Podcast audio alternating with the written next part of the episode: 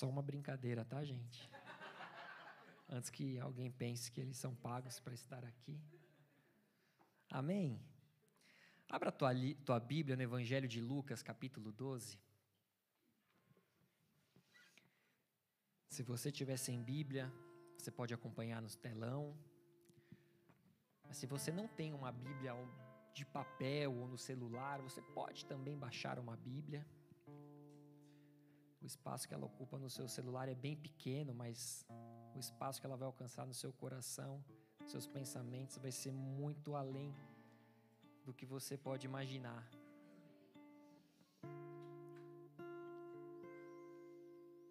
Lucas 12, do 22 ao 31. Feche seus olhos, abaixe sua cabeça.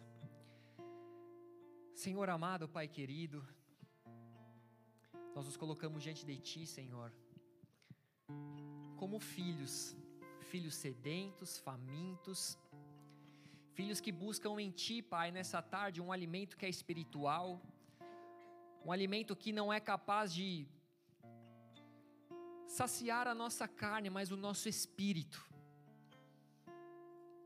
Nós cremos que o Senhor é espírito, e assim como nós te adoramos em espírito e em verdade, nós queremos sair daqui transbordando no espírito, alimentados por ti, alimentados pela tua palavra, transformados por ti. Nós queremos nos assentar à mesa contigo, Pai. Nós queremos cear contigo, nós queremos celebrar a tua vida, a tua morte, a tua ressurreição. Nós queremos celebrar quem tu és, tu és poderoso, grandioso. Tu és pai, tu és amigo. Então, Senhor, aquieta agora, Pai, o nosso coração, que nós possamos calar a nossa alma, que em nome de Jesus nada venha nos distrair, nada venha roubar a nossa atenção, mas que o nosso espírito esteja conectado a Ti, que nós sejamos um contigo, assim como Jesus disse que era um com o Pai, que nós sejamos um contigo nessa noite, Pai. Em nome de Jesus, vem e nos alimenta nos alimenta, Pai, com um alimento poderoso, com um alimento sobrenatural, com um alimento que o mundo não consegue receber, não consegue se saciar. Nós declaramos resistência zero ao teu agir, ao teu mover. Nós declaramos que o nosso coração é um coração aberto, disposto para que a tua semente venha frutificar em nós nós submetemos a Ti a Sua palavra, nós te entronizamos aqui e nós declaramos que toda força contrária, toda ação maligna que tentasse levantar nesse momento, nessa casa, contra as nossas vidas, nós declaramos agora que caia por terra, que bata em retirada. Nós declaramos colunas, paredes, teto, chão de fogo, anjos acampados ao redor dessa casa que o céu possa se unir à terra, Senhor, que nós possamos ser um contigo, que nós possamos experimentar dos céus na terra, em nome de Jesus. Amém e amém. A palavra diz: a seguir, dirigiu-se Jesus a seus discípulos, dizendo: Por isso eu vos advirto, não, andeis ansiosos pela vossa vida. Olha por montado do seu lado e fala para ele: Não andeis ansiosos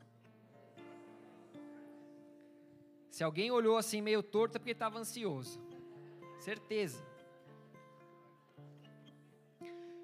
Quanto ao que a vez de comer, nem pelo vosso corpo, quanto ao que a vez de vestir, porque a vida é mais do que o alimento, e o corpo mais do que as vestes. Observai os corvos, os quais não semeiam nem ceifam, não têm dispensa nem celeiros, todavia Deus os sustenta Quanto mais valeis do que as aves. Qual de vós, por ansioso que esteja, pode acrescentar um côvado ao curso da sua vida? Se, portanto, nada podeis fazer quanto às coisas mínimas, por que andais ansiosos pelas outras? Observai os lírios, eles não fiam nem tecem. Eu, contudo, vos afirmo que nem Salomão, em toda a sua glória, se vestiu como qualquer deles. Ora, se Deus veste assim a erva que hoje está no campo e amanhã é lançada no forno, quanto mais tratando-se de vós, homens de pequena fé. Não andeis, pois, a indagar o que é vez de comer ou beber, E não vos entregueis a inquietações, porque os gentios de todo o mundo é que procuram estas coisas, mas vosso Pai sabe que necessitais delas. Buscai antes de tudo o seu reino, e estas coisas vos serão acrescentadas. Até aí. Igreja, eu lembro quando eu me converti, que um dos primeiros versículos que eu decorei, que marcaram a minha vida, foram foi Mateus 6:33, que fala a mesma coisa que nós acabamos de ler, diz o seguinte: Buscais primeiramente o reino dos céus e sua justiça, e todas as outras coisas vos serão acrescentadas. E quando eu fui a primeira vez para a igreja, as primeiras vezes, as primeiras vezes que eu fui, eu fui em busca de um perdão, eu fui em busca de aliviar uma carga que estava sobre as minhas costas. Um fardo precisava ser tirado de mim. Eu estava já andando na posição do humilhado, né, como nós ouvimos aqui. Porque eu não me sentia homem para olhar para frente. Tamanha covardia a qual eu tinha vivido naquele momento. E aqui Jesus ele estava ensinando no Sermão do Monte lições importantes para aquele tempo. E foi nesse tempo que eu comecei a entender: eu não preciso buscar a Jesus pelo que Ele pode me oferecer. Porque se eu for perdoado daquilo que eu vivi, se esse peso for tirado das minhas costas, eu creio que grande parte do que eu preciso na minha vida já vai estar resolvido ali. E depois eu entendi que além do perdão, Ele havia me dado também a salvação. E aí eu entendi que eu não precisaria de mais nada, porque a graça já repousava sobre mim, o Espírito Santo havia descido sobre mim. E aquilo era o suficiente, era o que eu precisava para todos os dias da minha vida. Mas Jesus nos ensina, a palavra nos diz que céus e terra passarão, mas as palavras de Jesus permaneceriam para sempre, e não há nada que tenha saído da boca de Jesus que não nos serve também para os dias de hoje, mesmo isso tendo acontecido há mais de dois mil anos atrás. Então isso significa que necessidades como o comer, o beber e o vestir eram necessidades comuns e que continuam sendo necessidades comuns, senão isso não permaneceria aqui. E se tem uma coisa que a gente sabe fazer é comer. Crente come, nós sempre falamos isso, por quê? Porque o crente, porque o crente é glutão? Não, nem todos. Mas porque o cristão é aquele que anda no caminho. São aqueles do caminho, são imitadores de Cristo que entendem a importância sentarmos à mesa, de compartilharmos as nossas experiências, as nossas dores, as nossas vitórias. Nós entendemos que Jesus nos visita na mesa. Por que, que é tão importante que uma família se assente à mesa? Por que, que, é tão importante que uma família unida contemple aquilo que Deus tem feito naquele lar? Porque nesse momento o Senhor Jesus ele vem e se assenta junto com essa família. Família essa qual foi construída através das bênçãos do Senhor, através da graça do Senhor. Então o Senhor também vem e compartilha conosco o pão, através do Espírito Santo se movendo através daqueles que estão sentados à mesa. Eu não sei se você entendeu, mas o Espírito Santo ele habita em nós. E quando nós nos assentamos à mesa, o Espírito Santo que fala através de Paulo, de Pedro, de tantos outros, ele fala através de você. E quando ele fala através de você, ele edifica a minha vida.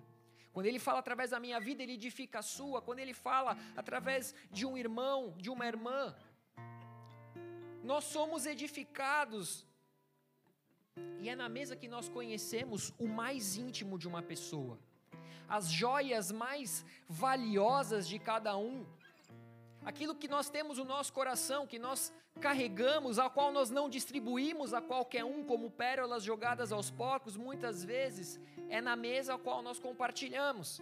E é claro que nós fazemos da mesa um momento de comunhão, um momento de alegria. E então nós aproveitamos esse momento para incrementar a mesa com aquilo que é a nossa necessidade física. Não é? Necessidade básica. E ao mesmo tempo que nós nos assentamos para comer, nós permitimos que o Espírito Santo venha também nos alimente através de tudo aquilo que sai da nossa boca, porque o que sai da nossa boca é do que está cheio o nosso coração. Quando nós nos assentamos à mesa e você senta com alguém que só reclama, que só aponta, que só xinga, é porque é o que ela vive, é o que existe no coração dela. E por que que nós precisamos entender isso para julgá-lo? Não, mas para ajudá-lo. Para a partir do momento que você está do outro lado da mesa, o Espírito Santo te usar para que aquela pessoa seja constrangida no amor. Então a mesa é um lugar de cura. A mesa é um lugar de salvação, a mesa é um lugar de intimidade. Mas a questão é que quando nós lemos os versículos citados, nós tentamos a entender que todas as coisas serão acrescentadas nas nossas vidas. Com certeza eu entendi isso, você já entendeu isso. E quando nós falamos que todas as coisas serão acrescentadas nas nossas vidas, nós cremos que isso seria, isso enquadra também um carro, uma casa, um tênis de marca, viagens pela Europa, pelo mundo, uma esposa, um marido. Não está traduzindo hoje? Não? Tá. Agora segura. Pode acelerar um pouco aqui que você vai ver. Tô brincando, eu vou tentar me controlar. Bora cansar o dedo do menino.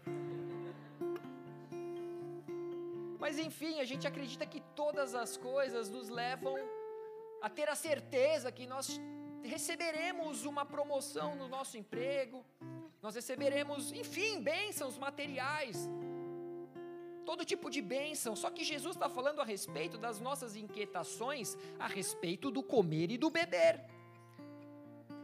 E se eu creio que Jesus está no controle de todas as coisas, sim, eu creio que Jesus está no controle de todas as coisas.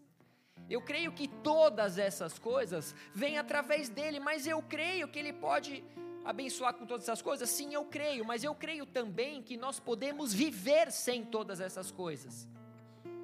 Nós podemos viver sem um carro, nós podemos viver sem uma casa, nós podemos viver sem um tênis de marca, nós podemos viver sem um violão. Você pode viver sem uma esposa, sem um marido. Nós podemos viver mas nós não podemos viver sem o comer e sem o beber. Quantos dias você já ficou sem uma esposa, sem um marido, e quantos dias você já ficou sem comer?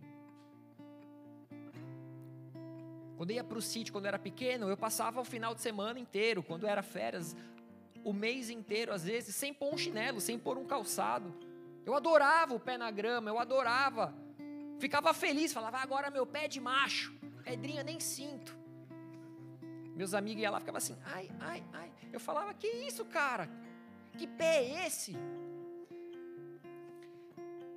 E voltando na Bíblia, lá em Gênesis, nós sabemos que Deus criou todas as coisas. Ele criou primeiro a terra, para depois ele gerar árvores frutíferas, ervas que servem para alimento. Ele criou a água, então ele colocou ali os animais aquáticos, ele criou os animais terrestres. E depois de todas essas coisas, ele criou o homem. Por quê? Porque ele já se preocupava com a, com a provisão do alimento. Os vegetarianos que me perdoem, mas o animal foi criado antes do homem e Deus deu ao homem autoridade sobre todas as coisas. Ainda bem que a pastora não está aqui. Tem algum vegetariano aí? Pode dar a mão para a pastora, uma só. Estamos em vantagem, gente. Dá para continuar, é só uma.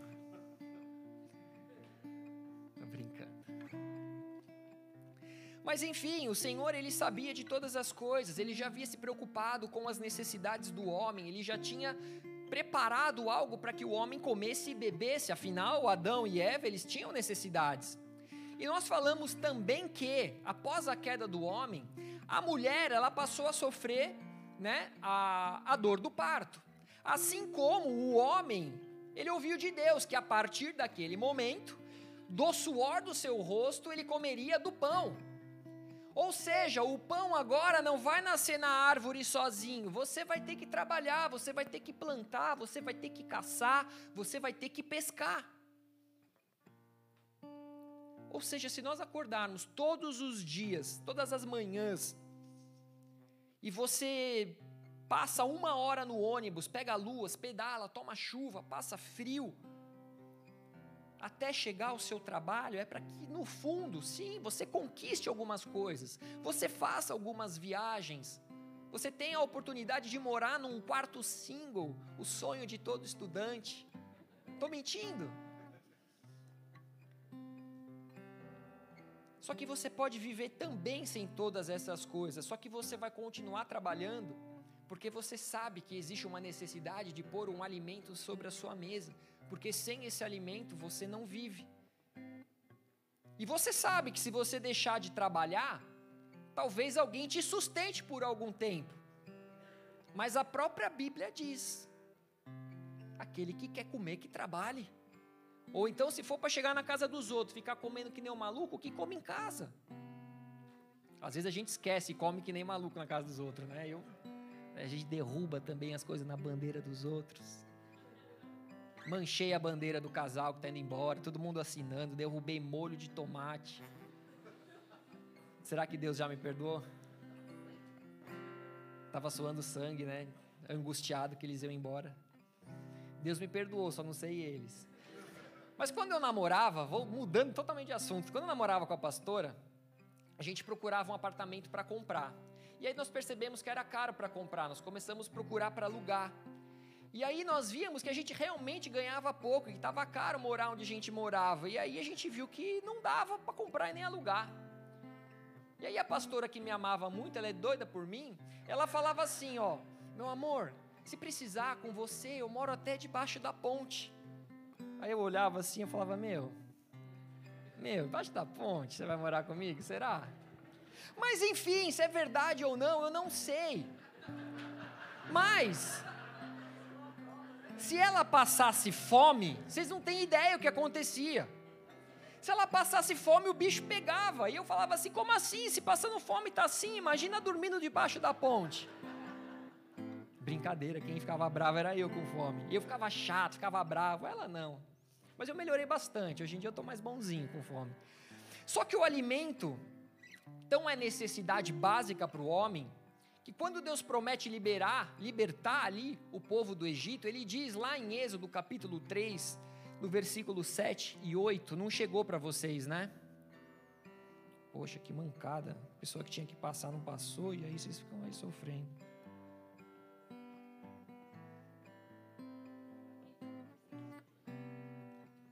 Êxodo 3, 7 e 8. Disse ainda o Senhor: Certamente vi a aflição do meu povo que está no Egito, e ouvi o seu clamor por causa dos meus exatores. Conheço-lhe o sofrimento, por isso desci a fim de livrá-lo da mão dos egípcios, para fazê-lo subir daquela terra a uma terra boa e ampla, terra que mana leite e mel, o lugar do cananeu, do eteu, do amorreu, do ferezeu, e por aí vai. Imagina o que devia ser para um povo que estava escravizado, ouvir do Senhor que eles seriam levados para um lugar que mana leite e mel. Além de ser uma terra prometida, uma terra que seria deles, seria uma terra que tinha muito alimento, tinha, é, era uma terra fértil. O Senhor estava dizendo: Eu sei o que, que é necessário para a manutenção da vida, e eu vou te levar para uma terra fértil, eu vou te levar para uma terra que há fartura de alimento. Vocês vão comer um alimento que vocês sequer precisaram plantar.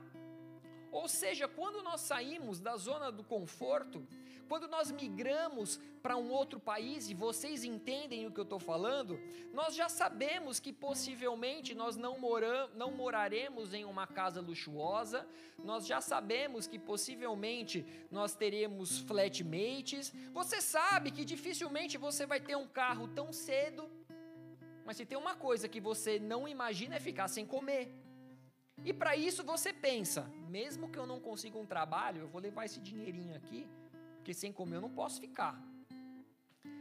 Mas enfim, como eu disse, tudo pode passar, mas a palavra de Deus, ela é imutável e existem promessas de Deus de que o justo não mendigaria o pão, pois Deus é aquele que supre a semente ao que semeia e o pão ao que come. Ou seja, ele vai entregar a semente na sua mão. E você vai semear e você vai colher. Assim como nunca vai faltar o pão que Ele vai te dar e você vai comer. Levíticos, Levíticos 25 fala sobre um ano de descanso. E no versículo 2 ao 4, fala aos filhos de Israel e diz-lhes: Quando entrardes na terra que vos dou, então a terra guardará um sábado ao Senhor. Seis anos semearás o teu campo, e seis anos podarás a tua vinha, e colherás os seus frutos. Porém, no sétimo ano haverá sábado de descanso solene para a terra, um sábado ao Senhor. Não semearás o, teu campo, nem podarás a tua vinha. Resumindo, o sétimo ano era um, era um ano de descanso para a terra. Eles não plantariam, eles não colheriam, apenas colheriam o fruto da terra em descanso. Ou seja, eles passariam um ano sem plantar. A questão é: o que, que nós iremos comer no ano seguinte? Porque no ano seguinte eu vou poder plantar, mas eu vou plantar e aquilo precisa germinar, precisa crescer até que venha dar fruto. Era necessário a confiança de que a terra daria o seu fruto. Era necessário descansar em Deus, crendo que Deus conhecia as necessidades, eles poderiam confiar na palavra do Senhor de que eles se fartariam naquela terra e habitariam ali seguro. Eles estavam numa terra qual prometeu, o Senhor prometeu que ali manaria leite e mel. Mas já sabendo da ansiedade do homem, o Senhor deixou né, ali uma resposta, uma palavra, para que eles pudessem pôr em, fé, em prática a fé. No versículo 20 ao 22, diz o seguinte: Se disserdes que comeremos no ano sétimo, visto que não havemos de semear nem colher a nossa messe, então eu vos darei a minha bênção no sexto ano, para que dê fruto por três anos. No oitavo ano semeareis e comereis da colheita anterior até ao nono ano, até que venha a sua messe e comereis da antiga. Ou seja, igreja, o que, que eu estou tentando dizer aqui é que o Senhor, Ele conhece todas as suas necessidades, mesmo que as nossas circunstâncias sejam associadas a um deserto menos, mesmo que as nossas circunstâncias sejam associadas a uma terra seca. Pastor, se tem uma coisa que a Irlanda não tem é terra seca, porque chove o tempo todo. Sim, mas alguém aqui já viajou para o Marrocos? Já andou de camelo? Você não viu, se não foi para o Marrocos, assiste o vídeo lá do, do Miguel, né, Miguel? Tem que mandar o vídeo aí para todo mundo ver. Curtir, né? Seguir o canal, né? Arrasta para cima se quiser saber mais. Mas quem já foi para o Marrocos, andou ali de camelo no deserto, possivelmente você tenha visto que deserto você só vê areia e mais areia. É só isso que você vê, você não vê nenhuma plantação, você só vê escassez de alimento, mas nós sabemos que antes do Senhor levar o povo para aquela terra prometida, eles precisariam atravessar o deserto, lugar de escassez de alimento e água. Mas e aí? Como passar um período no deserto sem comer ou beber? Possivelmente eu e você nos preocuparíamos com a falta de água e alimento no deserto. Porém, se Deus se preocupa com os corvos que não semeiam, se Deus se preocupa com os corvos que não ceifam, que não têm dispensa e nem celeiros e Deus os sustenta, será que Deus levaria o homem para o deserto e não o sustentaria? Será que Deus o traria para a Irlanda e não o sustentaria? Será que Deus te levaria para qualquer lugar e se esqueceria de você? Nós sabemos que aquele povo havia visto grandes demonstrações do poder de Deus através das dez pragas, através da abertura do Mar Vermelho, através do bordão, né, do cajado de Moisés que se transformou em cobra, a mão dele que ficou leprosa. Tantas coisas eles já, viram, já, já, já haviam visto. O exército do Egito ali morrendo nas águas do Mar Vermelho, ao qual eles haviam atravessado com os pés em terra seca. Será que Deus os levaria para o deserto para que eles morressem no deserto? Claro que não. Deus ele fez das águas amargas de Mara se tornarem doces. Cara, o que mais eles precisavam para crer que Deus se preocupava com as necessidades deles? Eles foram saciados quando eles tiveram sede, ainda assim como depois o Senhor fez com que caísse maná do céu para que eles saciassem a sua fome. Para para pensar que negócio louco. O que, que, que, é o maná? O maná era um, não era um alimento qualquer. O maná era um alimento especial. Você não consegue encontrar maná no mercado, não tem no Centra, não tem no brasileiro. O maná caiu para o povo de Deus no momento em qual eles estavam no deserto. O maná era uma porção diária do amor, da fidelidade, da bondade, da lealdade, da misericórdia, da graça de Deus. O maná era uma demonstração do amor inexplicável e imensurável de Deus pelo seu povo. Talvez você não entenda o tamanho do amor de Deus para com a sua vida. Só que o maná ele carregava em si um sentido espiritual, era uma provisão diária aos homens, era uma demonstração de que o homem não, precis, não precisava se preocupar com aquelas necessidades básicas, porque Deus é um Deus de provisão. Mas a palavra diz lá em Êxodo 16, 32 ou 33, o seguinte: Disse Moisés: Esta é a palavra que o Senhor ordenou. Dele encherás um gomer e o guardarás para as vossas gerações, para que vejam o pão com que vos sustentei no deserto, quando vos tirei do Egito. Disse também Moisés a Arão: Toma um vaso, mete nele um gomer cheio de maná e coloca-o diante do Senhor para guardar para guardar-se as vossas gerações. Ou seja, o Senhor ele pediu para que fosse guardado uma porção ali um potinho de maná para que as futuras gerações lembrassem o que, que Deus havia feito no deserto. Mas será que eu e você no momento da necessidade nós lembramos que o, o povo de Deus foi alimentado no deserto pelo maná? Qual que é a importância desse alimento que caiu do céu para os hebreus? Qual que é a importância desse alimento na minha e na sua vida hoje? Se nós voltarmos um pouco em Êxodo 16, no versículo 1, nós podemos entender que o povo já havia saído do Egito há um mês e meio. Eles estavam ali 45 dias que eles tinham visto todos aqueles milagres acontecerem no Egito e já estavam vendo milagres acontecerem no deserto, como eu disse, águas amargas se transformando em águas doces. Só que no versículo 2 diz que toda, toda congregação, toda, toda, toda a congregação murmurou contra Moisés e contra Arão no deserto, dizendo que seria melhor então que eles morressem no Egito, onde eles comiam o pão até se fartar eles falaram: é melhor eu comer o pão no Egito até me fartar do que sair da escravidão e morrer num deserto com fome. Mas Deus havia prometido que eles chegariam numa terra prometida e que emanaria leite e mel. Qual que é a nossa dúvida de crer na palavra de Deus? Por que, que a gente se esquece tão cedo da promessa quando a gente passa ali pelo vale, pela dificuldade? Pelo momento de dor. Eu não estou julgando os hebreus, amém? Porque possivelmente, se todos ali falaram, fizeram isso, possivelmente eu seria só mais um deles se eu tivesse ali do meio. Talvez eu fosse só mais um reclamando junto, mas a questão é que a necessidade gera em nós uma ansiedade. Quando nós nos vemos num momento de pressão, num momento de necessidade, onde eu preciso conseguir alcançar algo, onde eu preciso ganhar mais para pagar minhas contas. Independente de qual seja essa necessidade, isso nos gera uma ansiedade. Perdi o emprego, e agora? Quem que vai pagar minhas contas, filho? Você veio para Irlanda, é você e Deus. Talvez alguém dê uma ajuda aqui, uma ajuda ali. Mas talvez ninguém te adote como filho para pagar as tuas contas eternamente. Vocês estão aqui? Se tiver alguém acreditando que alguém vai te adotar aqui, larga de ser filho mimado, levanta, vai entregar currículo e vai trabalhar.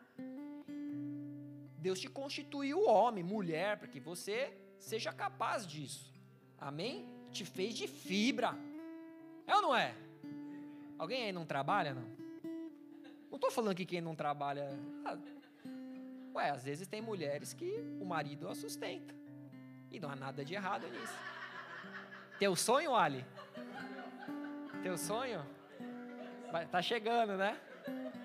Tá chegando a terra prometida, né? Hã? Tá vendo? A promessa de Deus se cumpre. Ela sorrindo e ele suando.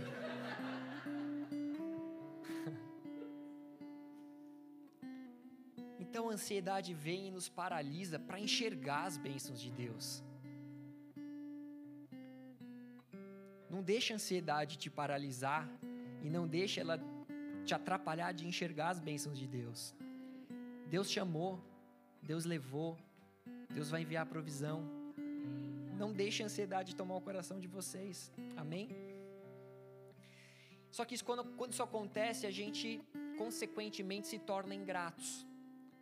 A gente se torna ingratos, a ingratidão começa a fazer parte do meu coração, e aí eu começo a olhar aquilo que eu não tenho, aquilo que eu não recebi, e nesse momento, quando eu começo a ser ingrato, eu passo a falar de tudo aquilo. Eu passo a deixar de dar valor para tudo aquilo que Deus já fez, para tudo aquilo que Deus já me entregou, e aí começa a fluir dos meus lábios uma murmuração. A murmuração começa a fluir, e você se torna uma fonte inesgotável de murmuração. Quem gosta de andar com gente assim? Quando nós estamos diante de uma necessidade, se essa necessidade se tornar uma ansiedade, a gente acaba esquecendo tudo o que Deus fez, do que Ele está fazendo e possivelmente do que Ele prometeu fazer. Porque a dificuldade se torna maior do que tudo. E quanto mais eu falo, mais eu acredito. Quanto mais eu falo, mais aquilo cresce no meu coração, mais aquilo se torna verdade dentro de mim.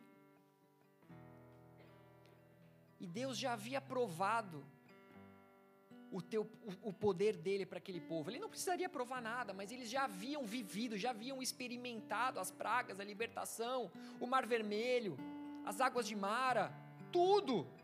Deus não tinha tirado o povo de casa e jogado no deserto para que eles fossem esquecidos, mas Ele era um Deus forte, um Deus poderoso. Ele os tirou com mão poderosa do Egito para que a mão ficasse frouxa no deserto? Não. Ele não muda. O problema é que a ansiedade, a impaciência, muitas vezes não permite esperarmos o tempo de Deus e muito rápido nós nos desesperamos. Saul precisava esperar sete dias a chegada do profeta, mas não. Ele quis fazer o sacrifício e naquele momento Deus foi rejeitado. No momento da ansiedade, ele tinha uma necessidade de vencer a guerra. A necessidade se tornou uma ansiedade, ele viu as pessoas fugindo e ele se precipitou. Ele não esperou a intervenção de Deus. Ele não esperou a chegada do profeta. Ele não esperou que a, profe que a, que a palavra do Senhor se cumprisse na vida dele. Ali, o reinado dele seria estabelecido. Mas olha o que a ansiedade faz conosco. Olha o que a necessidade faz conosco. Existem pessoas que nunca estão satisfeitas com nada, nunca são gratas a nada, e eu sei que é uma expressão, mas tem algo que me incomoda. É quando eu pergunto para alguém, né? Como, como você está? Está tudo bem? Not bad. Quem já ouviu isso? Not bad. Cara, a impressão que dá é que sempre está tudo ruim. Nada tem nada bom, sempre está tudo ruim, mas hoje não está tão ruim assim. Talvez não seja essa a intenção. A intenção é falar que, né, tá mais ou menos bom, tal, mas se não está tão ruim, está ruim. Porque senão estaria bom. Né? Essa revelação veio do céu agora. Senti o Espírito Santo descendo assim, pá. O solteiro quer ser casado, o pobre quer ser rico, o rico quer aparentar pobre para poder sair na rua sem ser seguido. A baixa quer ser alta, o magro quer ser forte, o forte quer ser mais forte. Quem aí vai em academia?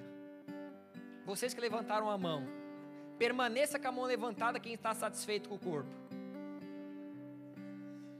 Ah, só sobrou uma mão assim, ó. Só sobrou uma e assim, ó.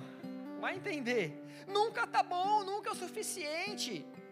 E aí a ingratidão nos leva à murmuração e à incredulidade, porque ela nos cega de ver aquilo que Deus já fez e está fazendo por nós. Existem pessoas que vivem pedindo para Deus realizar milagres na sua vida para que Ele pudesse provar que Ele o ama. Senhor, se o Senhor não enviar a minha bênção até o final do mês, é porque você não me ama. E aí Deus envia e a pessoa casa. E aí, depois de um ano casado, ai, porque, Senhor, o Senhor mandou a pessoa errada. Deus mandou a pessoa certa. Você é o cara errado. Você é a mulher errada. Se conserta. Glória a Deus, que não vou nem perguntar quem falou.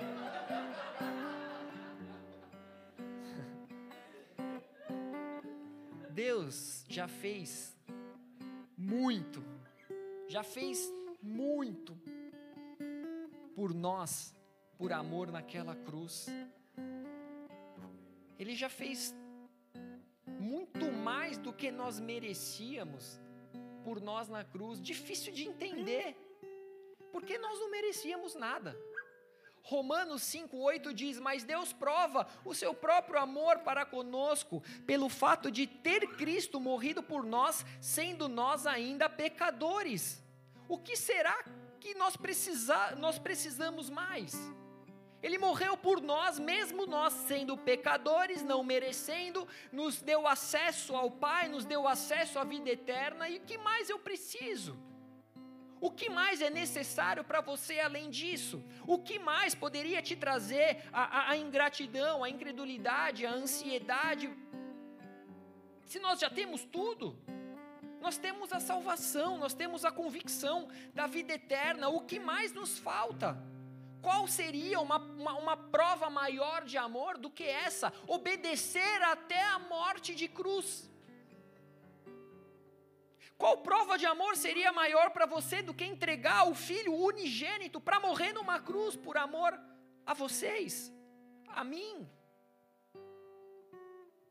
Será que nós precisaríamos de mais alguma coisa? Eu já tenho a salvação, o que vier além disso é lucro. Se eu puder fazer uma viagem, é lucro. Se eu puder andar de carro, estou no lucro. Se eu casar, estou no lucro. Se eu não casar, também. E Paulo disse: Hoje eu entendo. Estou brincando. Posso brincar com a pastora que ela não está aqui hoje. O que nós precisamos é assim como Deus estabeleceu, não só para a terra, mas também para o homem, é que nós pudéssemos descansar nele. É isso que nós precisamos, descansar em Deus, na certeza de que Ele é fiel para conosco na certeza de que Ele não é um Deus que mente, Ele não é um Deus que esquece da necessidade dos seus filhos. Deus não errou com nenhum de nós, Deus não errou com você, Deus não errou em te colocar na família ao qual você foi criado. Deus ele não erra. E a vontade dele é boa, perfeita e agradável, por mais que você não entenda por mais que você não compreenda, por mais que isso leve um período, mas um dia você vai entender. Um dia você vai entender o porquê você precisou passar por tantas dificuldades, por tantas dores, ou por tantas bênçãos, não sei.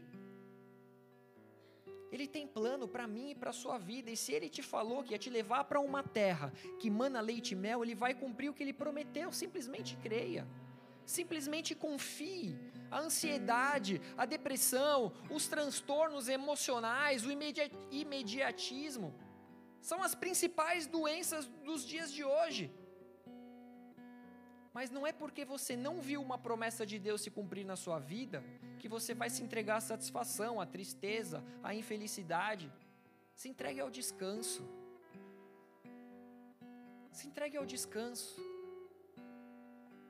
Descanse nas promessas de Deus. Creia que no oitavo e no nono ano você receberá a provisão da terra, mesmo não tendo plantado no sétimo ano.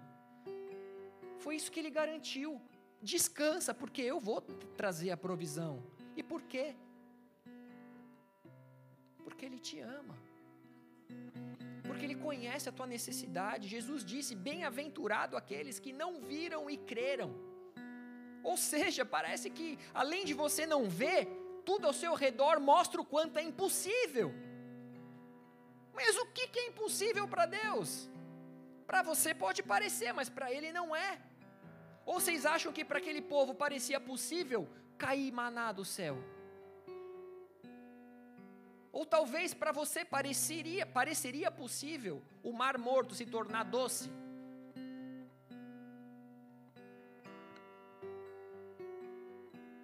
Se você não viu ainda o cumprimento da promessa de Deus na sua vida, simplesmente continue crendo e o Senhor é Senhor do tempo também.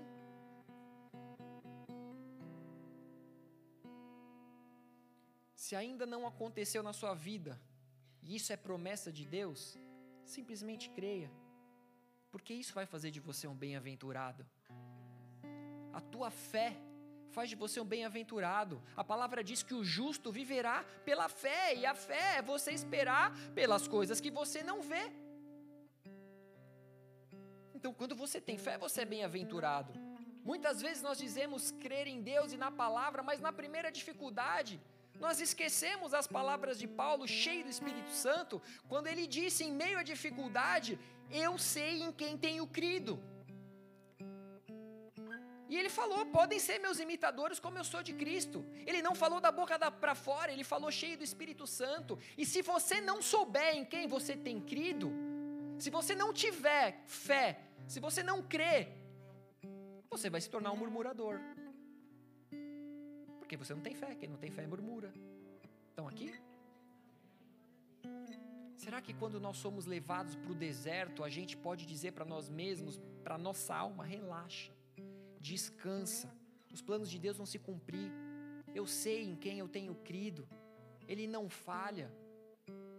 Isso não é por acaso.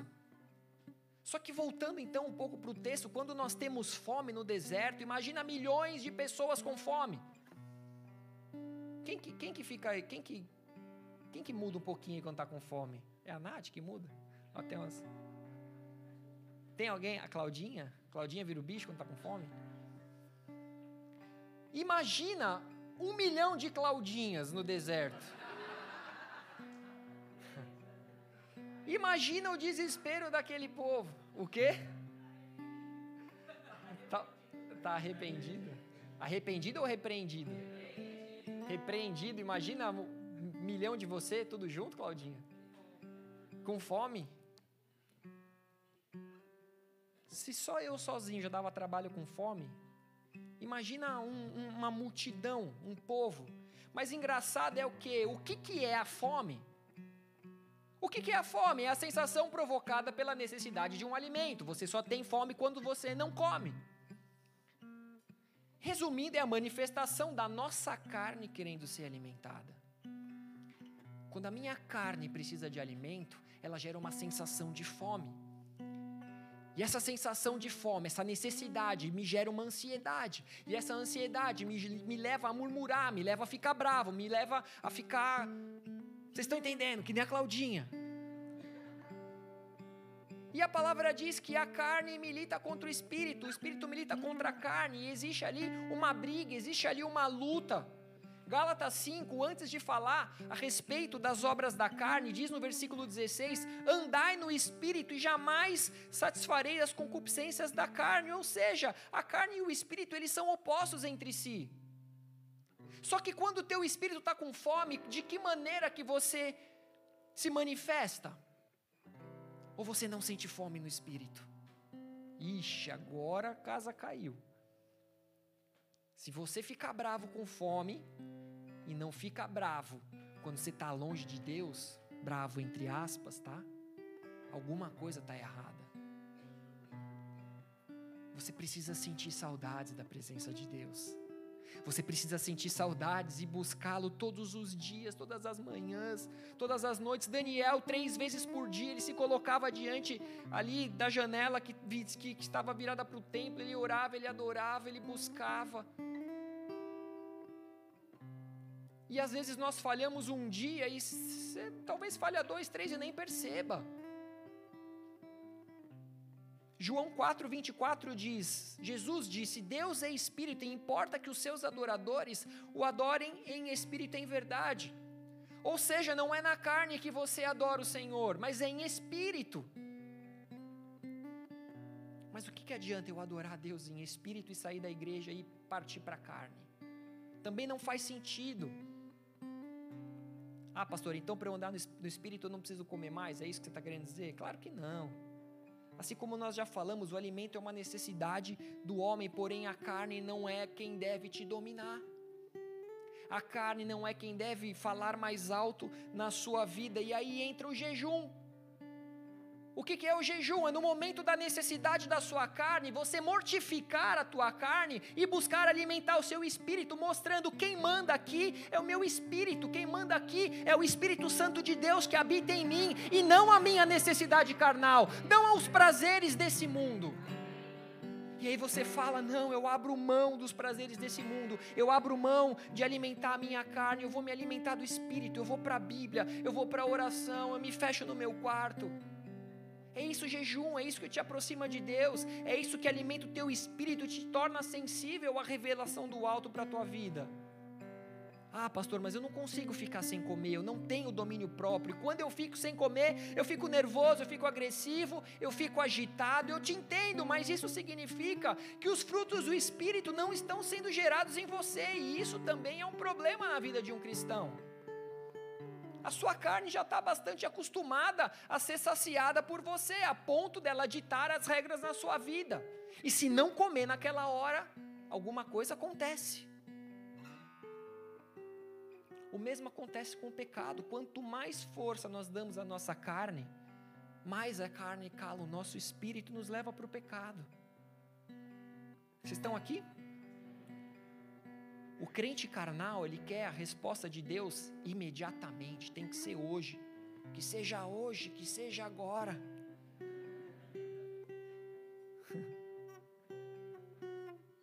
E se ele não quisesse derramar? Que seja hoje, que seja agora. Estou brincando, a gente está ali, né? A gente está buscando. Mas quando nós somos movidos pelo Espírito, nós entendemos que Deus está se movendo da maneira dele, nos ensinando, nos revelando e preparando para algo maior.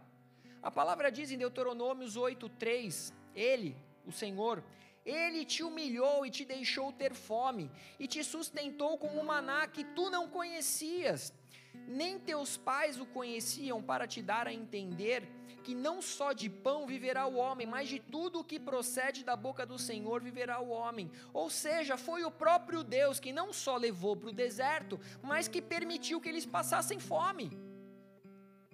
Lembra que eu falei que a vontade de Deus é boa, perfeita e agradável? Você consegue crer nisso com fome? Não! A gente está vendo aqui que Deus deixou aquele povo com fome. Nós precisamos entender que ele deixou o povo com fome, mas por quê? Porque ele já tinha preparado a provisão para eles. Tudo já fazia parte dos planos do Senhor, porque ele já tinha preparado a provisão. Ele estava ensinando ao povo que nem, de, nem só de pão viverá o homem. Vocês estão no deserto, sim. Vocês estão muito tempo sem comer, sim. Estão muito tempo sem beber, sim. Mas nem só disso vocês precisam. Existem outras coisas que são essenciais à sua sobrevivência. Eu sei que é uma necessidade física. Mas você pode ter todo o alimento, você pode ter todas as coisas desse mundo. Se você não tiver a mim no meio de vocês, vocês são só um bando perdido no meio do deserto. E logo mais estarão todos mortos. É assim que acontece conosco perdidos no pecado. É um bando de nada que em breve estarão mortos. A provisão já devia estar pronta e no tempo certo o Senhor mandaria o maná. Não havia necessidade da murmuração, Deus já conhecia a necessidade deles. Deus sabia que ele precisava, eles precisavam comer. Será que Deus seria assim tão tão desligado? Será que Deus é tão desligado de esquecer que você precisa comer? A mãe da pastora às vezes, às vezes esquecia que ela precisava comer. Colocava ela de castigo no banheiro, passava o dia inteiro sem comer e esquecia. Mas o propósito do maná não seria apenas encher a barriga do povo, mas seria um testemunho para as futuras gerações. E por que, que eu estou falando isso? Para que você entenda que Deus já tem as respostas para as suas dúvidas, Deus já tem as respostas para as suas necessidades, Ele tem todas as provisões que você tem buscado, que você tem necessitado. E se você crê, não se permita estar ansioso com o dia de amanhã, porque a cada dia basta o seu mal. E na hora certa, Ele vai te enviar a provisão. Na hora certa, você vai viver aquilo que Ele prometeu. Na hora certa, o plano de Deus vai se cumprir sobre a sua vida, e se ainda não aconteceu, busque o Espírito, porque ele vai te dar o entendimento do porquê não aconteceu. E quando acontecer, você vai entender: a hora certa é agora. Eu não poderia estar mais preparado para isso se não fosse agora. Ah, pastor, mas quando eu cheguei na Irlanda eu não estava preparado, não, não falava inglês, não fazia nada. Nunca tinha trabalhado de kit importer na vida, vivia trabalhando sentadinho, gomadinho, não estava preparado para isso. Deus está te preparando aqui para coisas maiores. Deus está te preparando aqui para coisas maiores. É aqui que você está aprendendo a ser humilde, é aqui que você está aprendendo a se sujeitar. É aqui que você está aprendendo a obedecer. Porque chegar onde você talvez busque chegar sem essas pequenas coisas, você vai ser um desastre. Você vai ser um desastre. Você quer ser o maior? O maior é o que serve. Todo mundo quer ser o CEO, mas se você não aprendeu a servir no que te importa, talvez você não consiga ser um CEO. Você vai querer chegar e mandar, mandar, mandar, mandar, mandar. Você vai mandar enquanto estiver pagando salário. O dia que a empresa estiver numa situação difícil, todo mundo vai embora, porque está todo mundo ali pelo dinheiro e não pelo coração. O Senhor, Ele não perdeu e não perde o controle de nada. O povo só precisava aprender e confiar e descansar nessa certeza. Êxodo 16, 4 ao 12 diz o seguinte: Então disse o Senhor a Moisés: Eis que vos farei chover do céu pão e o povo sairá e colherá diariamente a porção para cada dia, para que eu ponha à prova se anda na minha lei ou não. Dar-se-á que, ao sexto dia, prepararão o que colherem, e será o dobro do que, do que colhem cada dia. Então disse Moisés e Arão a todos os filhos de Israel: À tarde sabereis que foi o Senhor quem vos tirou da terra do Egito. E pela manhã vereis a glória do Senhor, porquanto ouviu as vossas murmurações. Pois quem somos nós para que murmureis contra nós? Prosseguiu Moisés: Será isso quando o Senhor à tarde vos der carne para comer, e pela manhã pão que vos farte? Porquanto o Senhor ouviu as vossas murmurações, com que vos queixais contra ele. Pois quem somos nós? As nossas murmurações não são contra nós, e sim contra o Senhor, disse Moisés a Arão Dize a toda a congregação dos filhos de Israel: Chegai-vos à presença do Senhor, pois ouviu as vossas murmurações.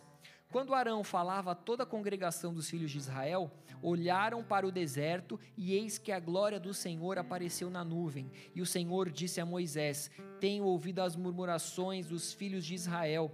Dize-lhes: Ao crepúsculo da tarde comereis carne, e pela manhã vos fartareis de pão, e sabereis que eu sou o Senhor, o vosso Deus.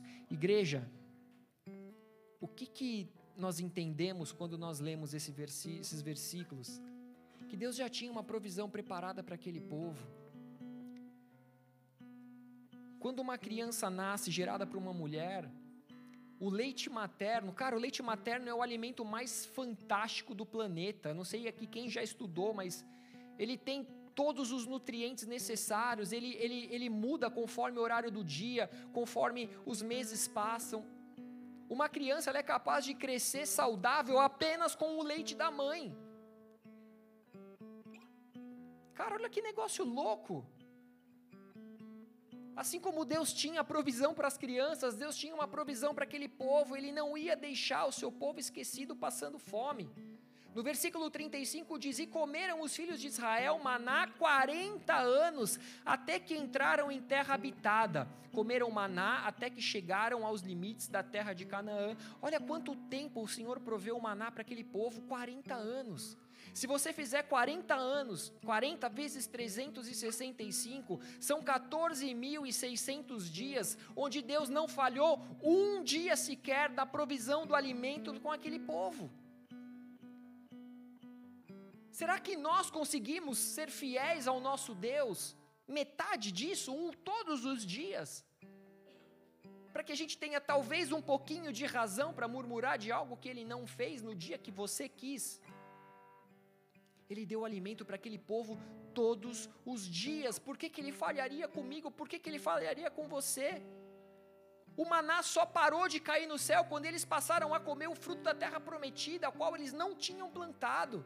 Isso significa que você só vai deixar de receber do maná do céu o dia que você alcançar a sua terra prometida. Porque no dia da terra prometida você vai se alimentar de algo diferente. Não vou falar melhor e nem pior, porque ambos são fantásticos. Ambos são sobrenaturais. O Senhor ele tem uma aliança com você, ele te diz para você não, não andar ansioso pela sua vida, pelo que comer, pelo que beber, pelo que vestir. Qual de nós que é ansioso pode acrescentar uma hora sequer ao nosso dia, à nossa vida? Não, nós não podemos.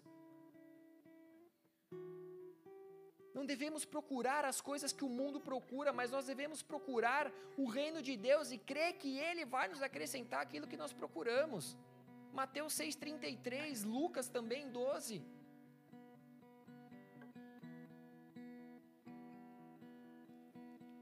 Só que aí chegou um tempo que o povo começou a reclamar do maná que caía do céu todos os dias. Eles começaram, sabe quando você come um negócio todo dia, você começa a empapuçar?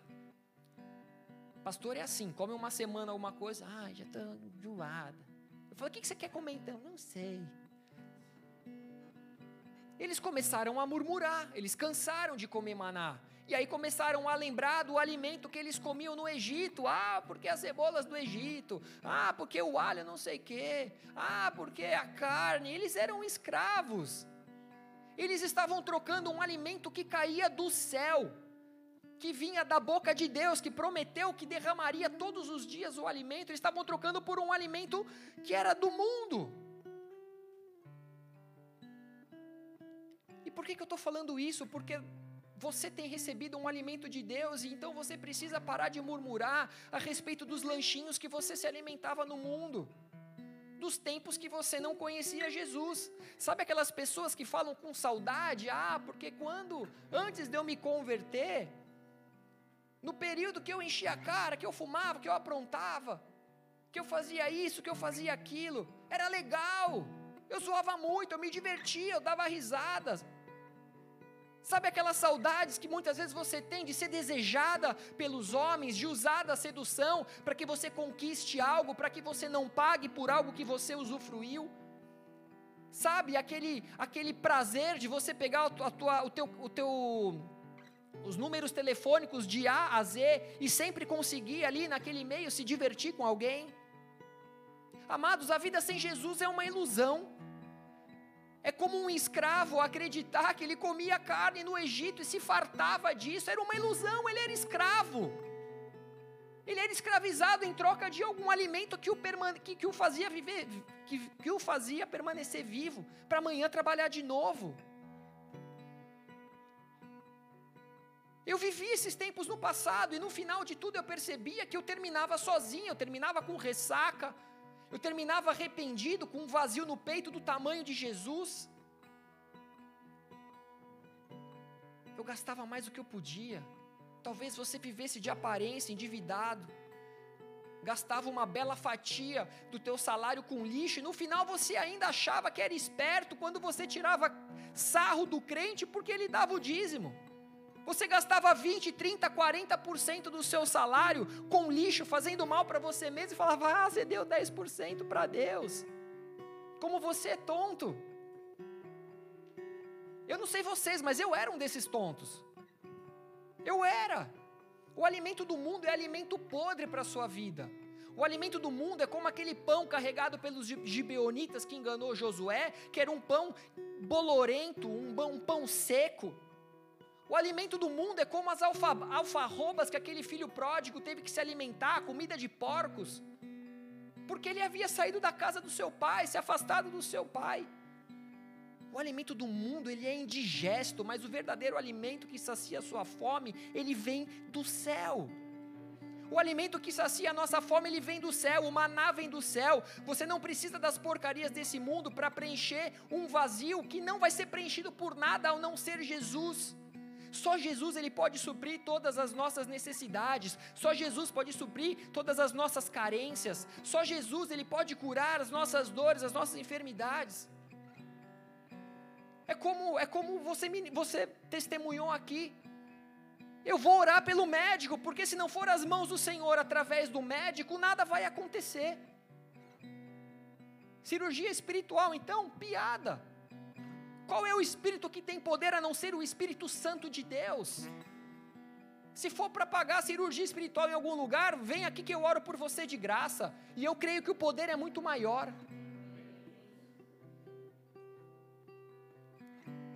Isso tudo é alimento da carne que só nos traz desgraça, só nos afastam de Deus. O maná era o pão dos céus e nada que vem dos céus é qualquer coisa. Então, quando você busca algo em Deus, não se contente com qualquer coisa que satisfaça as suas vontades. Ah, Deus abriu uma porta aqui, ah, é de Deus, que eu estou desempregado mesmo. Não, talvez Ele tenha algo melhor. Ah, estou carente sozinho, estou sozinho há cinco anos, apareceu ali uma menininha, menininha me deu bola, deve ser de Deus. Não, se não for, não for. Se não for, não é. Agora vocês riem, né?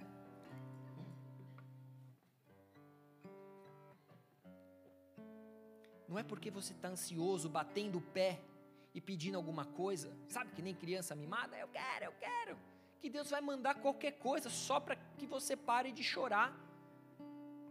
Isso é coisa de filho mimado, e se você não quer ser um filho mimado, espere o tempo de Deus. Ah, pastor, mas eu gosto de ser o filhinho mimado do Senhor. Eu gosto quando eu peço e ele faz. Eu falo, ai, eu sou queridinho do papai. Eu tenho o WhatsApp do Senhor. Eu peço e no dia seguinte ele faz. Todo filho mimado é chato e quando os desejos dele não são supridos, ele vira as costas para o pai. Você não quer ser um chato que vira as costas para o pai, quer? Então também não queira ser mimado. Quando Deus nos faz esperar algo é porque Ele quer nos entregar o melhor dessa terra. Eu lembro o quanto eu queria dirigir enquanto eu era menor de idade e não podia. Ah, pai, deixa. Ah, mãe, deixa. Enchi o saco. Mas eu não tinha maturidade para ter um carro na mão. Glória a Deus, Deus me protegeu, me guardou.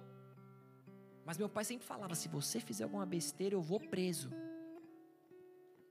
Imagina a resposta. Não era tempo. Às vezes eu brinco quando a pastora faz alguma coisa, fala alguma coisa, eu falo, vocês pensam que é fácil ser eu, né?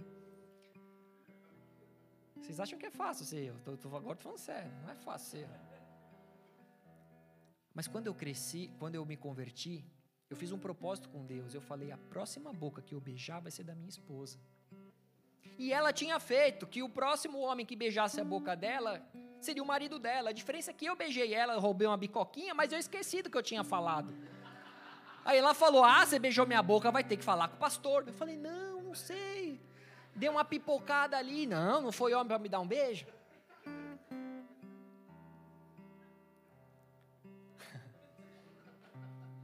E mesmo com as nossas dificuldades, eu sei que não existe mulher nesse planeta que seja mais perfeita para mim do que ela. Eu tenho certeza disso, porque tudo que vem de Deus é bom.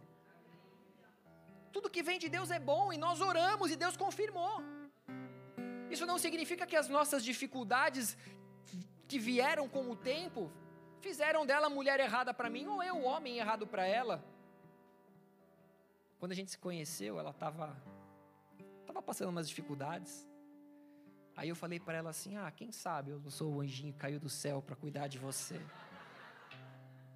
No mundo eu jamais falaria isso, cara. Eu não sei o que deu em mim, mas eu falei, deu certo. E cuido dela até hoje. E vou cuidar por toda a minha vida. É. Mas Deus quer nos ensinar a descansar, a esperar nele.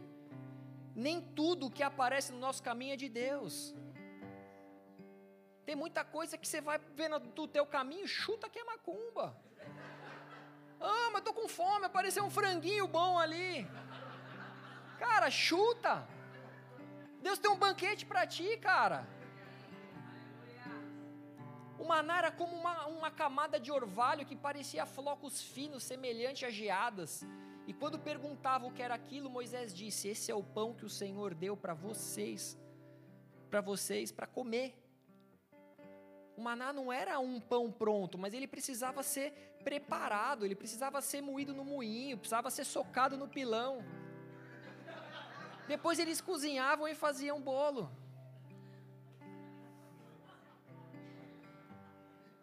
Ou seja, Deus mandava a matéria-prima, mas nós temos que fazer a nossa parte.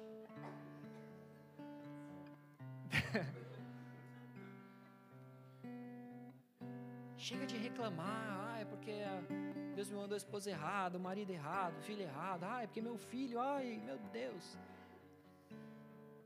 Não queria ter filho. Está reclamando o que do filho? Não tem nada errado com o filho.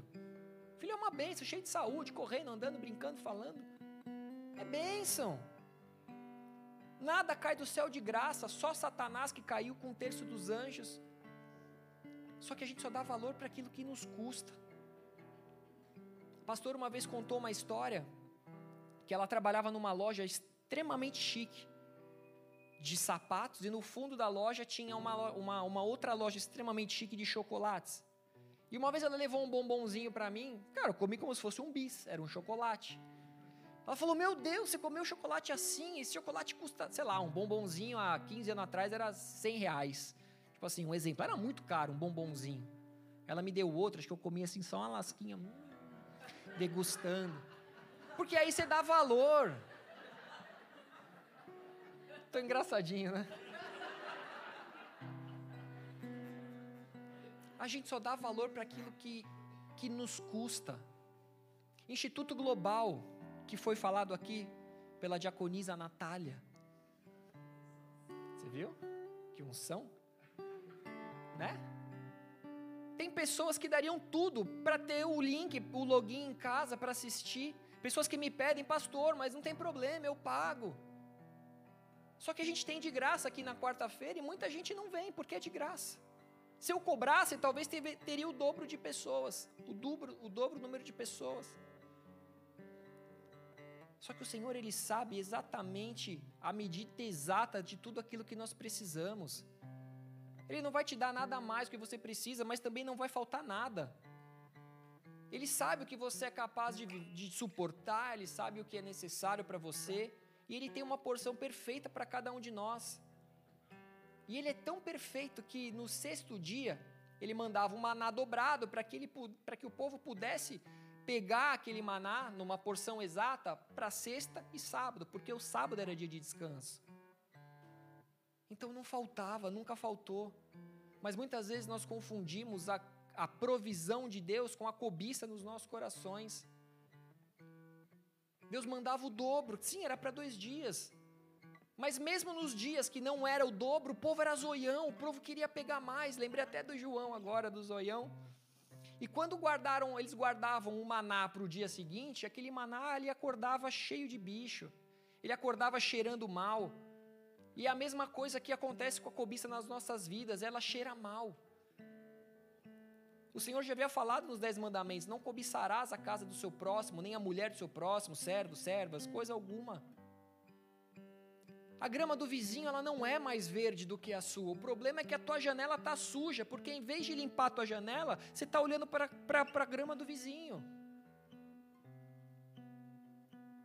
Comece a prestar atenção no quanto você é abençoado. Comece a prestar atenção o quanto Deus tem se preocupado com as suas necessidades.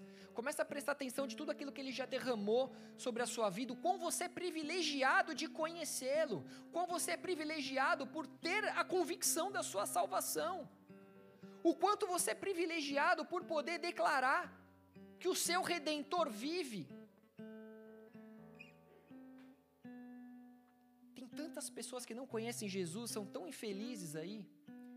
Se você entendesse isso, você não precisaria ter metade do que você tem. A gente precisa parar de buscar um padrão de felicidade que o mundo oferece, que a propaganda da Doriana oferece, que o Instagram dos seus amigos oferece. Nem tudo que você vê é, é real, nem tudo que você vê é verdadeiro. Só que a gente poderia falar várias coisas sobre o maná, sobre o poder de Deus, sobre a soberania do Senhor, mas nós entendemos que o Antigo Testamento na Bíblia era uma sombra do que aconteceria no Novo Testamento. Todo o Antigo Testamento aponta para algo que seria revelado por Deus no Novo Testamento, mas o que, que estava então por detrás desse maná? O próprio Jesus repetiu as palavras que foram ditas no Antigo Testamento: nem só de pão viverá o homem. Ele falou isso para Satanás no deserto. Mas viverá de toda a palavra que sair da boca de Deus. E da boca de Deus no Antigo Testamento saiu o maná. Ele enviou o maná, a provisão para saciar a fome de um povo, ou seja, o maná era a representação do que é a palavra de Deus para as nossas vidas um alimento que não nos alimentaria fisicamente, mas um alimento espiritual. Por isso, igreja, que a palavra de Deus precisa ser um alimento diário para mim e para a sua saúde espiritual. Nós precisamos nos alimentar dessa verdade todos os dias. Por isso que a palavra diz que a fé vem pelo ouvir e pelo ouvir a palavra de Deus. É essa palavra que nos edifica, que nos fortalece, nos alimenta. Mas se o maná remete à palavra de Deus, quem a palavra de Deus remete? João 1,14: E o Verbo se fez carne e habitou entre nós, cheio de graça e de verdade, e vimos a sua glória, glória como do unigênito do Pai. Se Jesus é a palavra revelada, e a palavra é o maná revelado, logo, tudo que nós vemos sobre o maná é tudo que Jesus representaria para mim e para a sua vida. Jesus é a representação da provisão para todas as suas necessidades. Jesus era a provisão para que você tivesse a certeza que nenhum dia sequer o Senhor, o Pai, se esqueceria de você. Jesus é a representação de que você precisa ter um dia de descanso para que você possa contemplar as maravilhas que Ele fez na sua vida.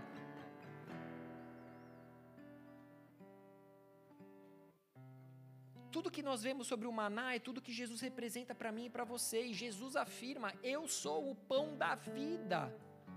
Ele é a nossa fonte de vida, Ele quem nos supre, nos fortalece, nos alimenta. Jesus é tudo o que nós precisamos.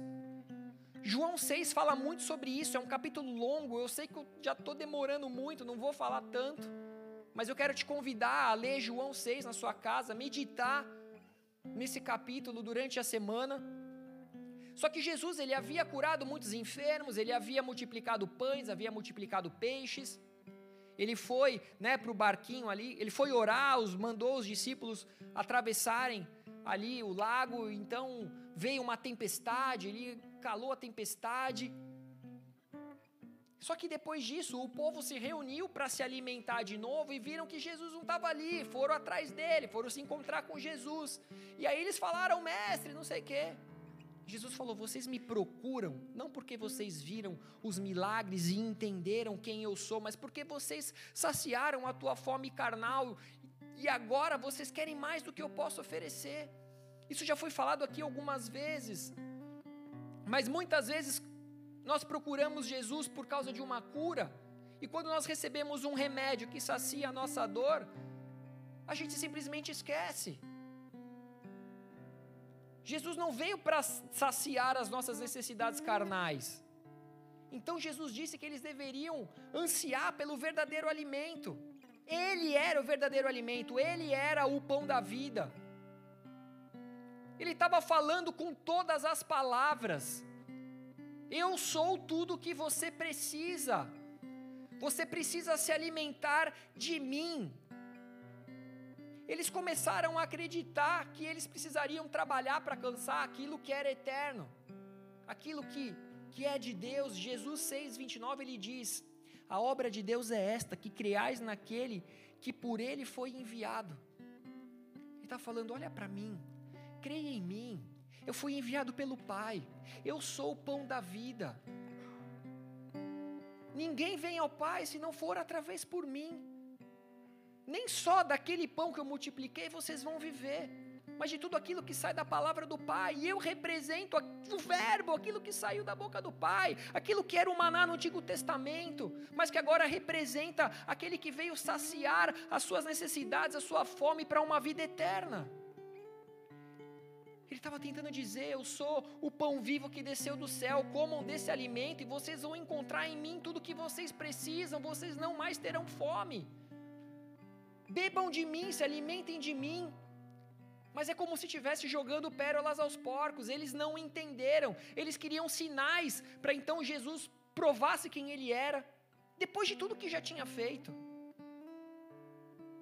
Então eles disseram lá no versículo 31: Nossos pais comeram o maná no deserto, como está escrito: Deu-lhes a comer o pão do céu. Replicou-lhes Jesus: Em verdade, em verdade vos digo: não foi Moisés quem vos deu o pão do céu. O verdadeiro pão do céu é meu Pai quem vos dá, porque o pão de Deus é o que desce do céu e dá vida ao mundo. Então lhe disseram: Senhor, dá-nos sempre desse pão. Declarou-lhes, pois Jesus: Eu sou o pão da vida. O que vem a mim jamais terá fome, o que crê em mim jamais terá sede. Isso precisa estar tatuado no seu coração. Toda a tua fome, toda a tua sede só é suprida em Jesus, de todas as suas necessidades. Aqueles homens estavam dizendo: os nossos pais comeram o maná de Moisés, que, que Moisés fez cair do céu durante muitos anos. Só que você só multiplicou aí alguns milhares de pãezinhos uma única vez ao povo e acabou. Faça mais sinais se você quiser que a gente acredite em você. Se você é Jesus, me faça acreditar em você. Eles estavam olhando para um maná encarnado. Só que eles estavam cegos por motivações erradas. É por isso que muitas vezes, dentro de um mesmo culto, um é extremamente visitado de maneira poderosa e sobrenatural por Deus, enquanto o outro sai de um culto falando assim: nossa, hoje foi normalzinho, né? Nossa, o irmão errou as notas lá enquanto o pastor pregava, estava cansado. Aqueles que buscam alimento espiritual encontram o um maná em Jesus. Aqueles que buscam alimento carnal, a igreja, como entretenimento, ou apenas a obrigação do cumprimento de uma escala, olham para Jesus e comparam com o que Moisés deu ao povo no deserto. O que você busca determina a porção que você vai receber. A tua fome determina quanto você come. A tua sede determina o quanto você busca se saciar. É por isso que, carnalmente falando, aquele que tem muita fome aparenta ser um glutão, porque ele come sem limites, sem fim. Agora, quando você tem fome de Cristo, quando você tem fome espiritual, você pode comer, você pode comer, você pode beber, porque do, do interior dele fluirão águas vivas, águas que, que, que fluem, que correm do trono. Ele é um alimento que nos sacia. Eles esperavam um Messias que foi criado nos pensamentos dele, um homem que viria com grande pompa, como um grande rei, montado num super cavalo, sei lá, com um grande exército. E então eles não conseguiam enxergar em Jesus na simplicidade de quem ele era. Muitas vezes a gente quer algo demais, mas Jesus ele é simples, ele fala tudo que você precisa estar aqui no, no alcance dos seus olhos. Eles queriam ver e receber algo cinematográfico, grandioso. Só que eles só conseguiam enxergar quem? Jesus, o filho de José e de Maria. Filho de José e de Maria, só ele. E enquanto isso, Deus estava tentando dizer: Filho, abre o teu coração para que eu possa te alimentar com algo que vai te gerar vida. Eu sou o pão que desceu do céu. É simples. O que precisava era de quebrantamento, era de arrependimento genuíno. O que, eu, o que eu falei na semana passada, ou retrasada, não lembro. Se o meu povo que se chama pelo meu nome se humilhar e orar e buscar a minha face, e se arrepender e se converter dos maus caminhos, era isso que eles estavam esperando desses homens. Era o reconhecimento de que não somos e não temos nada além de uma sentença de morte. Tudo que nós tínhamos era uma sentença de morte.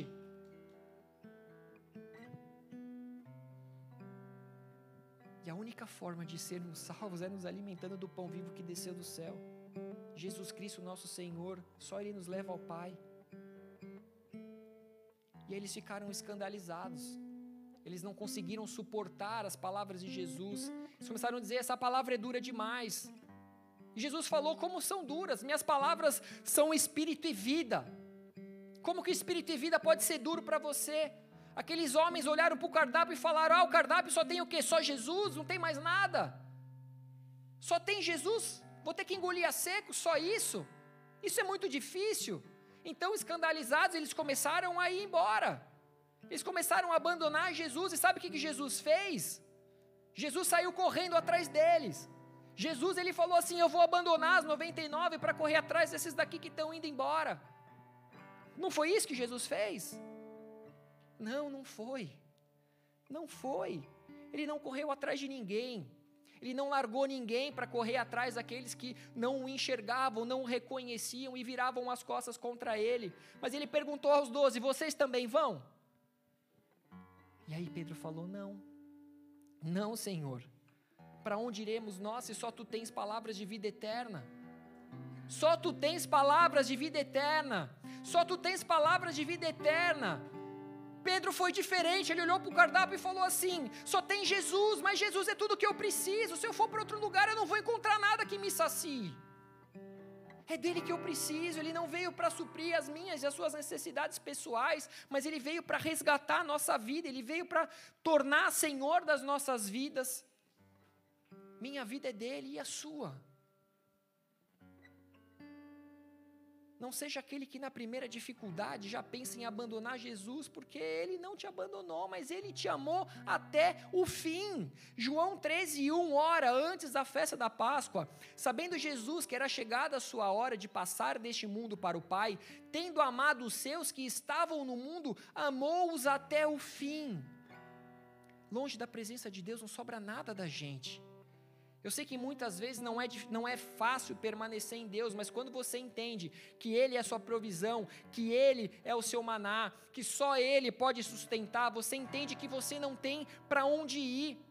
Se você só busca Jesus por uma necessidade, quando ela for suprida, você vai embora.